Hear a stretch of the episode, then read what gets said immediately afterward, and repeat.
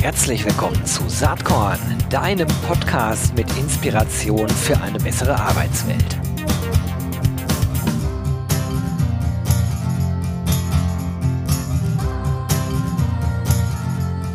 Hallo und herzlich willkommen zum Saatkorn Podcast. Wer heute erwartet, wie üblich, hier was zu hören rund um Recruiting, New Work, Employer Branding, Retention, HR, People and Culture, ja, du kannst gleich wieder abschalten. Darum geht es heute nicht. Es geht ausschließlich um Heavy Metal. Das ist also eine Sonderepisode hier. Ähm, ausgestrahlt wird sie heute am 5. August. Und der Protagonist, den ich zu Gast habe, der wird heute am 5. August äh, auf Wacken eine Lesung halten. Und die meisten von euch, die sich jetzt für HR interessieren, aber auch für Heavy Metal, die wissen natürlich, wer jetzt äh, zu Gast ist. Herzlich willkommen, Nico Rose. Hallo Gero. Hi. Erstmal äh, Congrats zu deinem Spiegel-Bestseller, das darf man sagen. Hard, Heavy and Happy. Heavy Metal und die Kunst des guten Lebens. Ein richtig geiles Buch. Ich habe es gelesen und bin vollends begeistert, äh, wie du äh, schon ganz auf dem, auf dem Klappentext schreibst. Äh, es gibt Heavy-Bücher noch und nöcher. Aber es gibt eigentlich nicht unbedingt äh, viele Bücher, die die Metalheads in den Vordergrund stellen. Und ja, für alle, die jetzt denken, okay, muss ich mir das anhören? Ich würde sagen, wer inklusiv denkt, der sollte jetzt natürlich auch ein Herz für Heavy Metal Fans haben und vielleicht mal weiterhören und dann vielleicht auch mal den einen oder anderen äh, Song sich anhören. Äh, man kann vielleicht was lernen. Aber, und wenn nicht, ist auch egal. Nico, wir werden sicherlich Spaß haben. Erzähl mir doch erstmal, die letzten drei Konzerte, wo du warst. Ich weiß, welche es sind, aber natürlich die HörerInnen wahrscheinlich nicht. Das allerletzte tatsächlich war Ed Sheeran, also jetzt gar nicht so sehr. Ja, ja, ja, Moment, wir wollen über Heavy Metal reden. Das habe naja, ich, nicht, mit, das, das hab ich nicht mitgezählt. Konzerten. Nein, Ed, Ed Sheeran ist ein äh, super Musiker. Ich fand ja, das klar. total cool und du hast ja eben schon gesagt, äh, Diversität ist wichtig. Von daher zählt der äh, gute Ed definitiv dazu. Davor waren es Rammstein in äh, Holland und Goffert äh, Park, genau. Genau, war richtig groß, 60.000 Leute, äh, Open Air, sehr, sehr fett.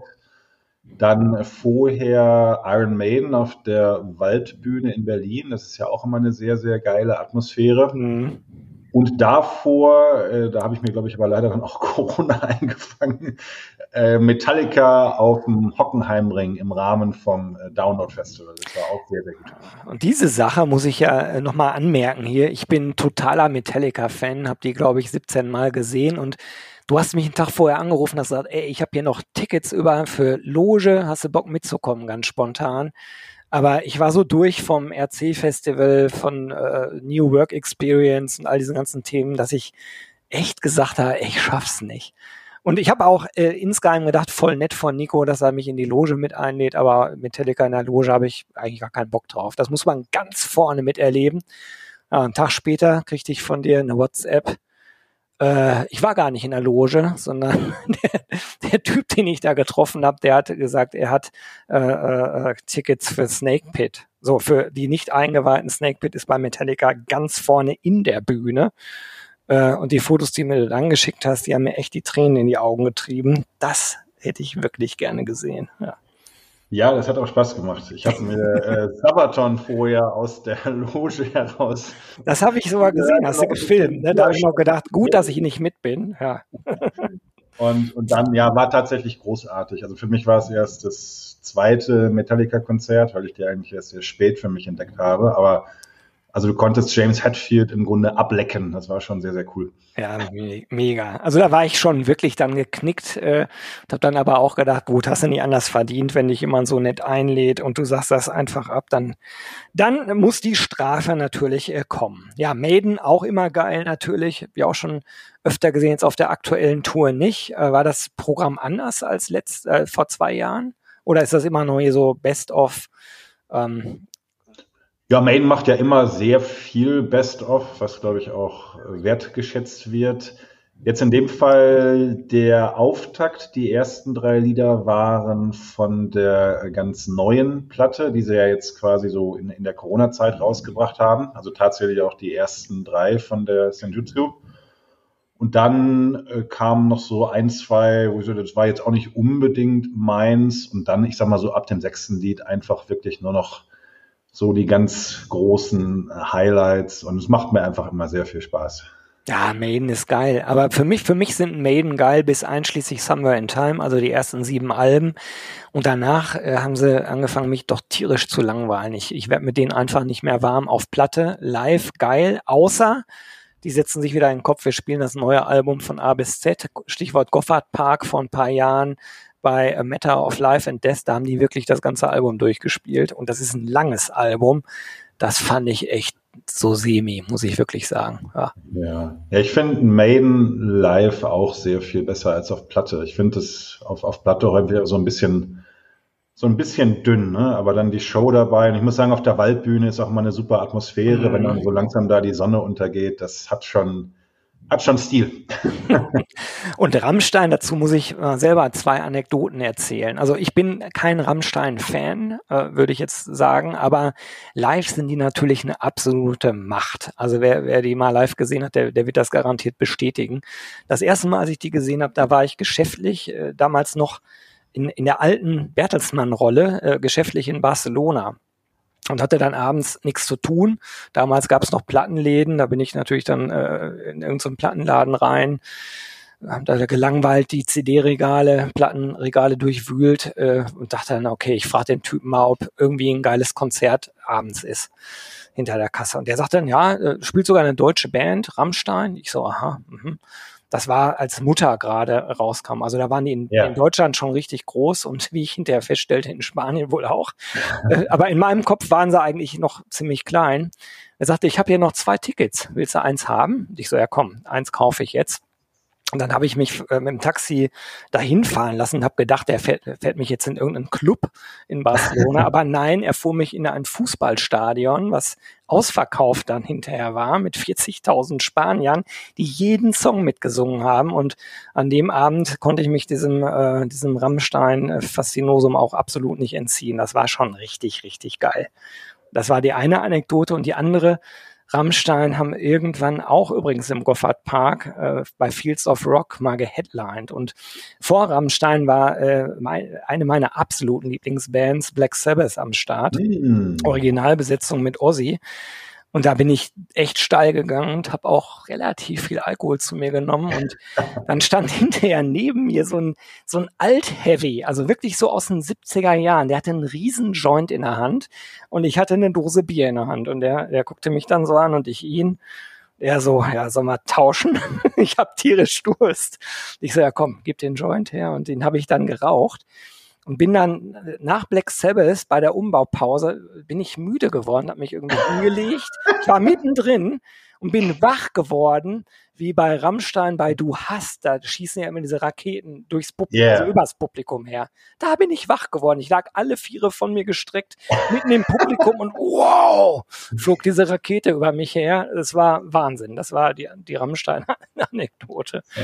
Ja, Aber gut, haben wir natürlich was gemeinsam, weil ich habe mein erstes Rammstein-Konzert allerdings deutlich später auch in äh, Barcelona erlebt. Ach, ich habe die witzig. lange auch nicht live gesehen, weil das jetzt, ich bin auch kein, kein Riesenfan, aber ich finde, das ist einfach einfach, was man, man gesehen haben muss.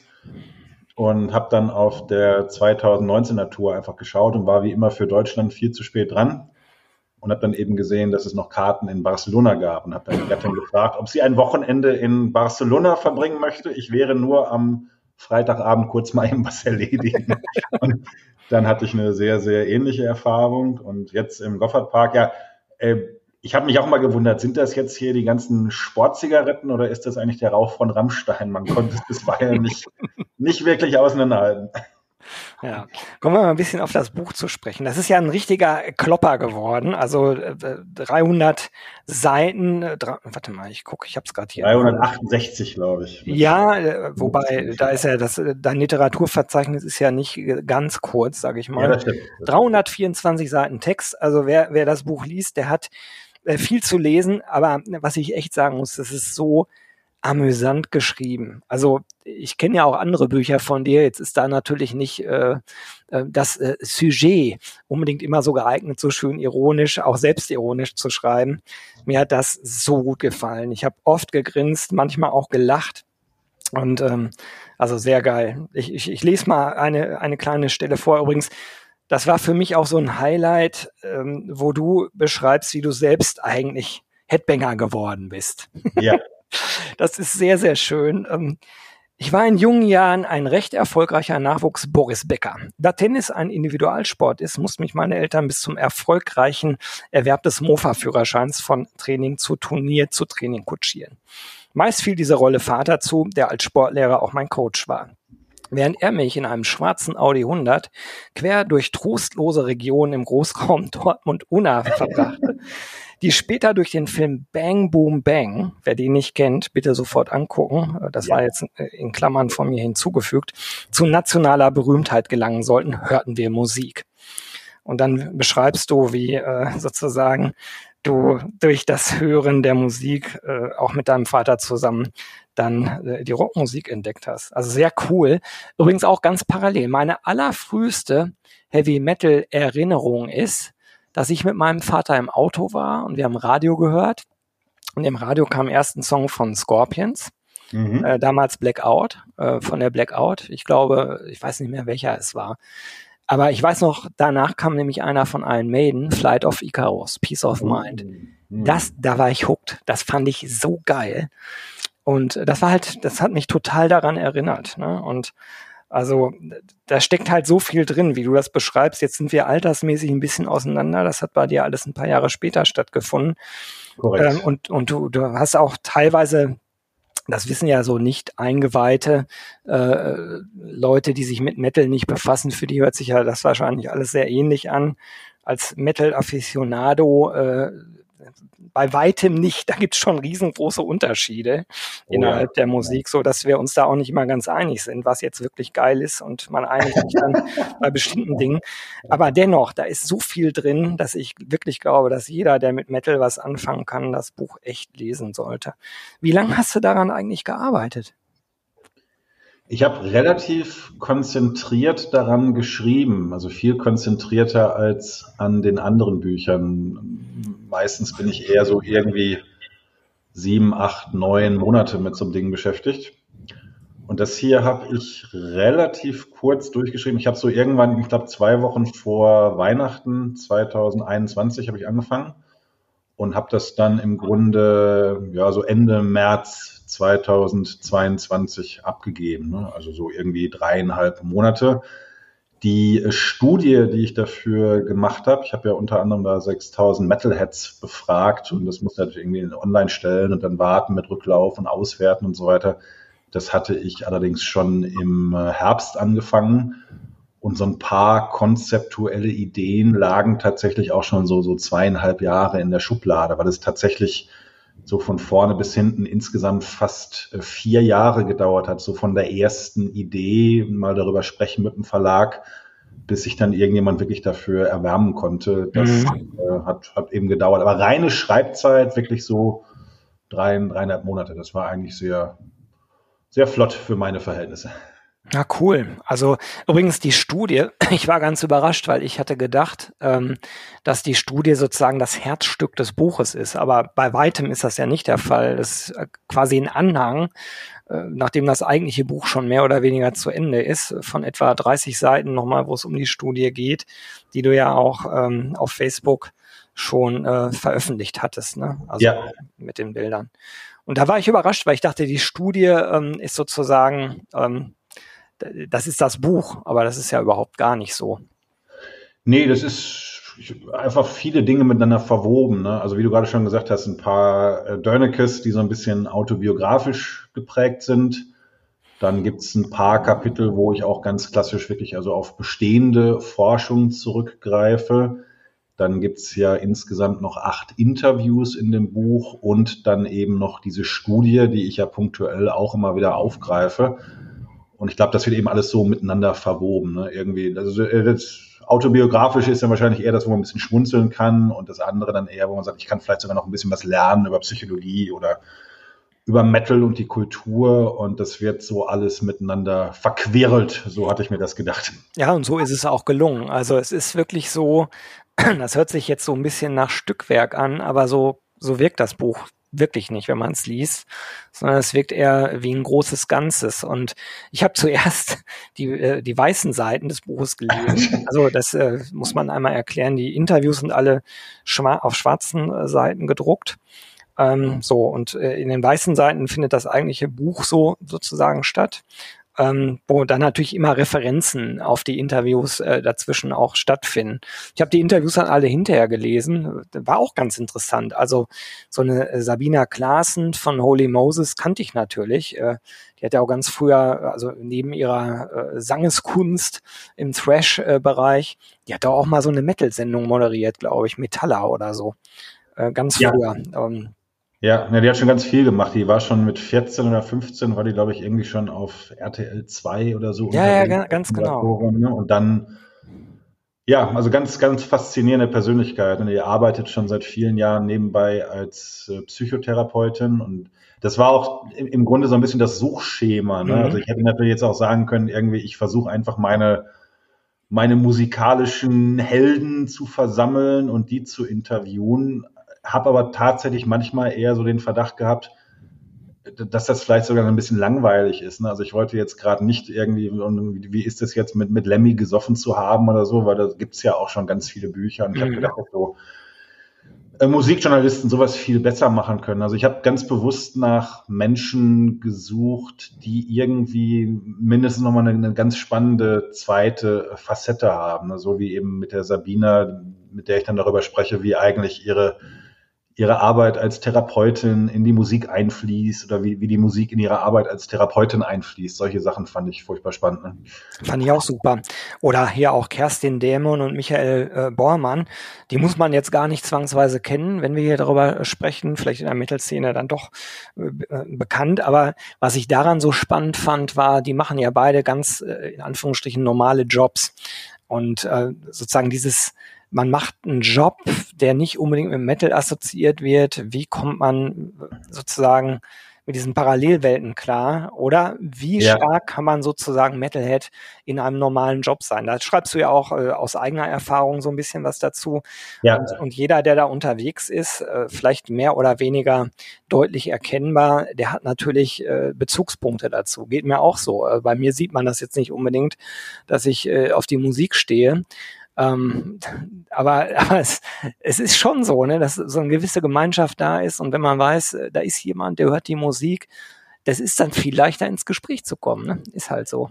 Ja, total. Das beschreibe ich ja auch in einem Kapitel so ein bisschen diesen, diesen Begriff von dieser Outsider Togetherness. Ne? Also du, du bist gemeinsam einfach ein bisschen anders, wenn, wenn auch nur Gefühl. Ne? Ich glaube, wir beide, wir können das optisch ganz gut verstecken, wenn wir das wollen einmal für, äh, für die Hörer, der Micha Bohmann, der ist halt, äh, was ist der? Der war ah, bei der Volksbank, sage ich jetzt mal, in Köln, kann auch die Sparkasse gewesen sein, mir fällt es gerade nicht ein. Auf jeden Fall ist er da äh, Immobiliengutachter in Köln, was, was ganz Seriöses.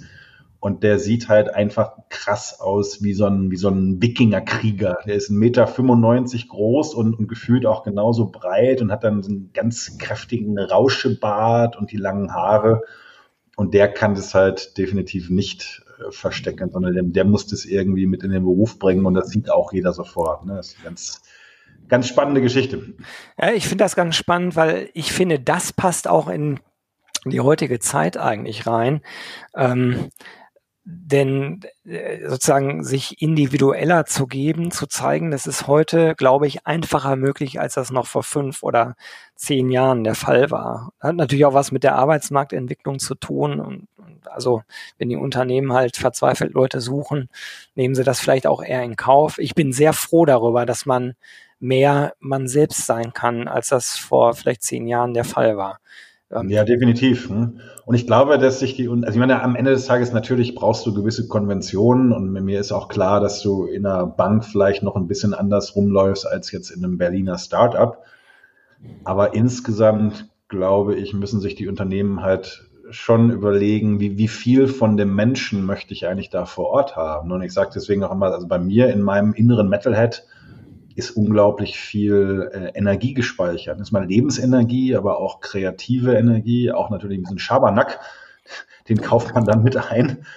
Und äh, Unternehmen was mir jetzt sagen würde, du darfst es aber nicht mitbringen äh, hier in unsere heiligen Hallen, die würden halt wirklich nur, keine Ahnung, 70 oder, oder noch weniger Prozent von mir bekommen. Und das ist eigentlich dumm. Ne? Absolut. Aber gut, ich habe eh, eh den Eindruck, und das ist jetzt natürlich nicht nur auf Metal bezogen, sondern eher auf das Thema Individualität äh, als solche, ähm, dass da, dass das sozusagen auch rein gesellschaftlich äh, deutlich mehr gesehen und auch anerkannt und äh, gewertschätzt wird, als das früher der Fall war. Finde ich eine gute Entwicklung und hat äh, insofern auch wirklich was mit Inklusion und Diversität zu tun. Ja, definitiv. Also ich glaube, dass da schon ganz viel geleistet wurde in den letzten 20, 30, 40 Jahren. Und ich, das schreibe ich ja auch in dem Buch. Und am Ende ist Musik ja im Grunde vielleicht wie also so ein Kinkerlitzchen. Ne? Und wenn du jetzt darüber nachdenkst, äh, welche sexuelle Orientierung habe ich meist und, und ähm, wenn ich da das Gefühl habe, dass ich das nicht mitbringen darf oder dass das auch nur irgendwie in Frage gestellt wird, das ist ja unglaublich schrecklich für, für den Menschen erstmal und damit natürlich mittelbar auch dann für so, so Themen wie Motivation und Engagement. Ne? Also von daher, ja, wir sind schon ein gutes Stück des Weges gekommen, aber ich glaube, da geht noch ganz viel mehr. Ja, das glaube ich auch. Übrigens, diese, diese, diesen Satz, den du gerade gesagt hast, ich weiß, dass du das selbst für dich nicht so denkst, da schreibst du auch sehr eindrücklich welche Bedeutung äh, die Musik für dich hat. Also quasi eine lebensrettende Bedeutung, wenn man es ganz ernst nimmt. Ne? Müssen wir jetzt nicht vertieft drauf eingehen, kann man ja im Buch nachlesen. Mhm. Aber da kann ich, äh, damit kann ich ganz, ganz viel anfangen. Also ich hole meine innere Kraft und Stärke auch zu einem sehr großen Teil mit aus der Musik raus. Also die hilft mir einfach, äh, so kurios das klingt, aber du schreibst es auch, zu entspannen, ne, wenn es besonders stressig ist, Dampf abzulassen, äh, mhm. wieder gelassen zu werden. Und das ist was für viele, die mit der Musik sich nicht so auseinandersetzen oder vielleicht auch sich auseinandergesetzt haben, aber damit nichts anfangen können, erstmal komisch, ne? weil, weil die Assoziation, die erste Assoziation ja immer ist, das macht aggressiv. Bei mir wirkt es genau andersrum. Ne? Ähm, Ja, das ist, ist, genau das Gleiche bei mir. Ne? Also ich fahre selbst eigentlich kein Auto. Ich habe noch nie ein eigenes Auto besessen, aber manchmal nehme ich dann halt irgendwie unsere Familienkutsch, wenn es nicht anders geht. Und dann ja, läuft halt wahrscheinlich das Radio und dann irgendwie eins live oder irgendein Popsender. Und bei mir macht diese Musik mich nach zehn Minuten eigentlich aggro. Das ist. Ey, da haben wir wirklich eine Parallele. Du schreibst ja auch das in deinem Buch und übrigens yeah. auch mit deiner Frau und auch, das ist bei mir genau das Gleiche. Meine Frau ist da sehr offen, ne? Die hört Radio und pfeift dann mit und ja, macht sich keine großen Gedanken, wer da gerade jetzt singt oder so. Das kann ich nicht, ne? Also mir macht das auch, dieses synthetische Umscha Umscha, da kriege ich echt Depressionen von, wirklich. Ja, und das ist, ich, ich kann das in dem, in dem Buch natürlich nur so ein bisschen ergründen, weil letztlich mir da die Expertise fehlt und, und vielleicht muss das irgendwann nochmal erforscht werden. Mich würde ja wirklich interessieren, ob es vielleicht irgendwelche im, im weitesten Sinne Abweichungen gibt im Gehirn von Metalheads, die, die eben genau das verursachen. Es ist ja schon interessant, dass so eine harte, hochenergetische Musik einen Menschen eigentlich mal runterfährt. Ne? Und es sind eben nicht so viele. Laut Statista sind das irgendwie so acht bis zehn Prozent der Menschen in Deutschland. Also immer dann doch wieder ein paar Millionen, aber jetzt ne, schon eine Minderheit. Und ich habe in der Studie gesehen, dass wir so vom Thema Persönlichkeit her schon ein bisschen anders sind. Natürlich immer im mhm. Mittel. Mhm. Und mich würde wahnsinnig faszinieren, ob das nicht auch auf irgendwelche ja, Unterschiede in der in der Bauart vom Gehirn äh, zurückzuführen ist. Aber dafür müsste man die Leute, glaube ich, wirklich in den Hirnscanner legen. Das ist jetzt ein bisschen teuer. ja, vielleicht sind es aber auch noch andere Gründe. Vielleicht, äh, vielleicht hat das was mit der, mit der eigenen äh, ja, Entwicklung zu tun auch. Ne? Also ja. dass man, dass man vielleicht irgendwie sich da Stärke herholen musste. Du schreibst ja auch durchaus äh, von Lebensabschnitten, wo du die Stärke eindeutig von der Musik bekommen hast, kann ich mich absolut mit identifizieren. Ne? Das war, ist ja auch vielleicht kein Zufall, dass man äh, oft in der Pubertät halt äh, an, an, an, an bestimmte Musikrichtungen gerät. In meinem ja. Fall, ich bin da immer hängen geblieben. Nicht? Natürlich, heute bin ich aufgeschlossen, höre auch viel anderen Kram. Ich höre auch gerne ruhige Musik inzwischen. Aber wenn ich äh, sozusagen wirklich zu mir selbst zurückkomme, dann ist es doch immer äh, verzerrte Gitarre und Schlagzeug und kreischender Gesang. Finde ich gut. Definitiv. Ja, aber das Spannende, glaube ich, bei der Metal-Musik ist halt noch, also du hast ja viele Pop-Phänomen oder, oder Phänomene, wo du einfach im Jugendalter einsteigst. Aber ich glaube, die meisten Leute, die jetzt heute Popmusik hören, die werden das mit 40 oder 50 nicht mehr in der Intensität tun. Ich will jetzt gar nicht was sagen, meinetwegen gegen, weiß nicht, Lady Gaga oder, oder Dua Lipa oder so, das sind alles tolle Künstlerinnen. Aber äh, ich glaube, dass die Fans dann irgendwann so ein bisschen in der Regel aus der Musik herauswachsen. Und was man ja auch sieht, ist, dass häufig die Popkünstler auch aus ihrer eigenen Musik so ein Stück weit mhm. herauswachsen. Und genau das passiert ja im Metal in der Regel nicht. Ne? Also die Künstler spielen in der Regel weiter, bis sie auf der Bühne tot umfallen oder, oder kurz davor oder kurz danach. Und äh, die meisten Fans bleiben es ja auch irgendwie so ein, so ein Leben lang. Ne? Von daher, man fängt in der Pubertät an aber es begleitet einen in der Regel tatsächlich das ganze Leben lang. Das ist, glaube ich, noch mal ein bisschen anders als bei, bei vielen anderen Musikrichtungen. Ne? Würde ich auch so sehen. Und es gibt ja sogar ganz bekannte Metal-Sänger, die äh, gestern, glaube ich, 80 geworden wären. Ronnie James Dio, oh, ja, heute als Hologramm auftreten. Ne? ja, ich weiß gar nicht, ob ich das ja. Also ich habe ich hab ihn nie live gesehen, von daher würde ich es wahrscheinlich gerne mal äh, tun, aber ob das jetzt der wahre Jakob ist, das, das äh, Ich glaube nicht, vor allen Dingen nicht mit der Musik zusammen. Ne? Das könnte ich mir fast wieder eher im, im Pop-Kontext vorstellen, weil im Pop halt vieles sehr, sehr genau durchchoreografiert ist. Okay, ist bei Rammstein auch so, aber ja. bei der Musik, die ich wirklich geil finde, ist es eben nicht so. Und da ist ein gutes Beispiel Metallica, die nach wie vor äh, sehr spontan rüberkommen live. Ne? Und auch jeden Abend eine andere Setlist spielen und dann gehen mal Dinge schief. Es ist irgendwie diese Unberechenbarkeit im Rock'n'Roll, die ich einfach geil finde. Ja. Ja. Ja. Ja, sag mal, ähm, äh, ich könnte ja ewig weiter schwätzen, aber wir haben nicht mehr so viel Zeit. Ähm, ich habe noch eine Frage. Wie geht's denn jetzt eigentlich weiter? Jetzt hast du einen Spiegel-Bestseller hingelegt mit deinem Leib- und Magenthema. Äh, kommt da noch mehr? Ja, vielleicht kriege ich ja irgendwann auch nochmal einen Spiegel-Bestseller hin über ne, Coaching oder Unternehmen. Nee, ja, ich meine, dass du der Linie treu bleibst, ich, ganz konkret. Geht es mit Metal-Büchern weiter oder? Ja, ich habe tatsächlich, nachdem ich mich jetzt ein paar Wochen gedrückt habe, heute den äh, Vertrag unterzeichnet rausgeschickt. Also ja, Glückwunsch. Ich arbeite mit äh, einem Kollegen, mit dem Götz Ulmer zusammen, der einer der, äh, ja, ich glaube so kreativsten Kreativmanager in Deutschland ist. Der war lange bei Jung von Matt, mittlerweile bei der McCann Group, an einem Buch. Das ist, ich glaube, das braucht ehrlich gesagt kein Mensch, aber wir wollen es halt trotzdem irgendwie. Also ich werde, ich weiß ja auch schon, um was es geht. genau. Äh, tatsächlich kommt dann so ein bisschen meine, meine Leidenschaft für, für Branding und, und Positionierung durch, die beim Götz ja eh gegeben ist. Also wir wollen im Grunde ein Buch schreiben über Marketing und äh, klassische Positionierungsprinzipien, aber eben am Beispiel von Metal Bands. Das wird garantiert die Welt nicht verändern, aber ist jetzt einfach so ein schönes Projekt für, für zwei mittelalte äh, Herren, von denen einer sogar noch lange Haare hat. Ne? Also die Idee ist halt so ein bisschen, äh, du weißt ja, also Metallica sind mit Sicherheit nicht nur so wahnsinnig erfolgreich, weil sie jetzt mu musikalisch immer die allerbesten sind. Also gerade nee. so Richtung Lars Ulrich oder so sagt man ja häufig, dass der eigentlich eher ganz viele äh, Timing-Schwankungen produziert. Aber ich glaube, Metallica machen einfach businessseitig sehr, sehr viel richtig. Und da wollen wir uns halt einfach anschauen, wie das geht. Und auf der anderen Seite hast du dann so Phänomene ne, wie Metallica gegen Megadeth, der ewige Kampf. Ne? Metallica ist irgendwie die, die größte Metalband der Welt und Megadeth ist dann irgendwie der, der coole, bessere, schlauere Zweite im Bunde und sowas gibt's natürlich im Business auch, ne? so Pepsi gegen Cola. Und da wollen wir gerne uns einfach ein bisschen austoben und so die Analogien aufzeigen und natürlich auch ein Stück weit zeigen, was man als Unternehmen vielleicht sich davon abschauen kann. Spannend, hört sich gut an. Du, letzte Frage. Hast du noch irgendeinen Inspirationstipp? Aber jetzt bitte im, im Metal-Kontext. Ein Konzert, eine CD, ähm, irgendwas, wo du sagst, hey, äh, das sollte sich doch jeder hier mal anhören, der hier zuhört bei Saatkorn und es in dieser Folge bis hierhin geschafft hat.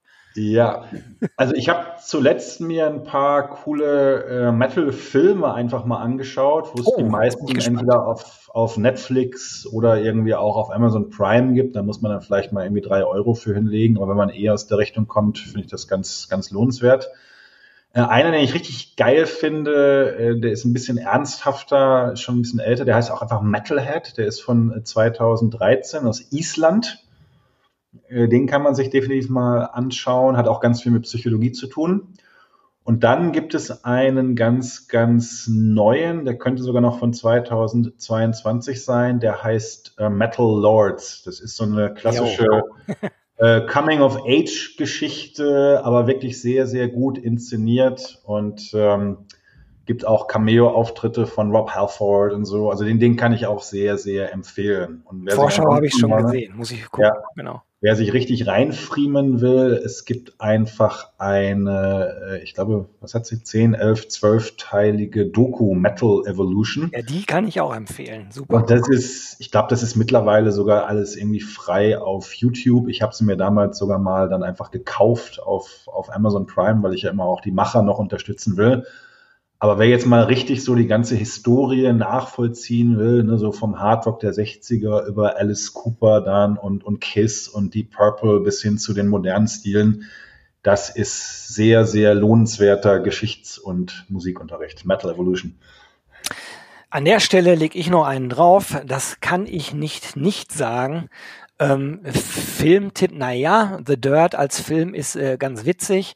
Aber der Buchtipp The Dirt, egal ob ihr mit Motley Crue musikalisch was anfangen könnt, das Buch sollte jeder gelesen haben, der irgendwie den Rock'n'Roll Wahnsinn mal äh, sozusagen äh, miterleben möchte. Dro Sex, Drugs and Rock'n'Roll. Und zwar von, von, allem äh, im absoluten Übermaß. Ja. Quasi The Wolf of Wall Street äh, als äh, Musikgeschichte. Oh ja. ja, das ist eine schöne Analogie. Ich glaube, das passt sehr gut. Nico, das war eine Riesenfreude, heute mal einen ganz anderen Saatkorn-Podcast ähm, aufzunehmen. Und übrigens, für die, die bis hierhin ausgehalten haben, ich habe zwei signierte Exemplare von Nico, Hard, Heavy and Happy. Wie gesagt, totale Leseempfehlung. Wer das gewinnen möchte, der schickt mir an die E-Mail-Adresse gewinne@saatkorn.com eine E-Mail mit dem Betreff Hard, Heavy and Happy. Vergesst eure Postadresse nicht. Vielleicht liegt das absolut lesenswerte Buch von Nico bald bei euch im Postkasten. Viel Glück und Nico, dir jetzt erstmal ganz herzlichen Dank und einen schönen Urlaub. Ja, danke, Gero. Bis bald im richtigen Leben. Alles klar. Ciao. Ciao. Jo, das war diese Saatkorn-Podcast-Episode. Wenn du nichts mehr verpassen willst und dich überhaupt für die Saatkorn-Themen interessierst, dann abonnier doch einfach meinen niegelnagelneuen Newsletter. Und dann bekommst du jeden Sonntag frisch alle Artikel, alle Podcast-Folgen, außerdem noch meine wöchentliche Kolumne und die Verlosung der Woche in deine Inbox. Musst du natürlich nicht sonntags lesen, geht auch montags oder dienstags. Ich würde mich sehr freuen, hier nochmal die URL saatkorn.com slash newsletter. Tja, dann bis bald. Ciao.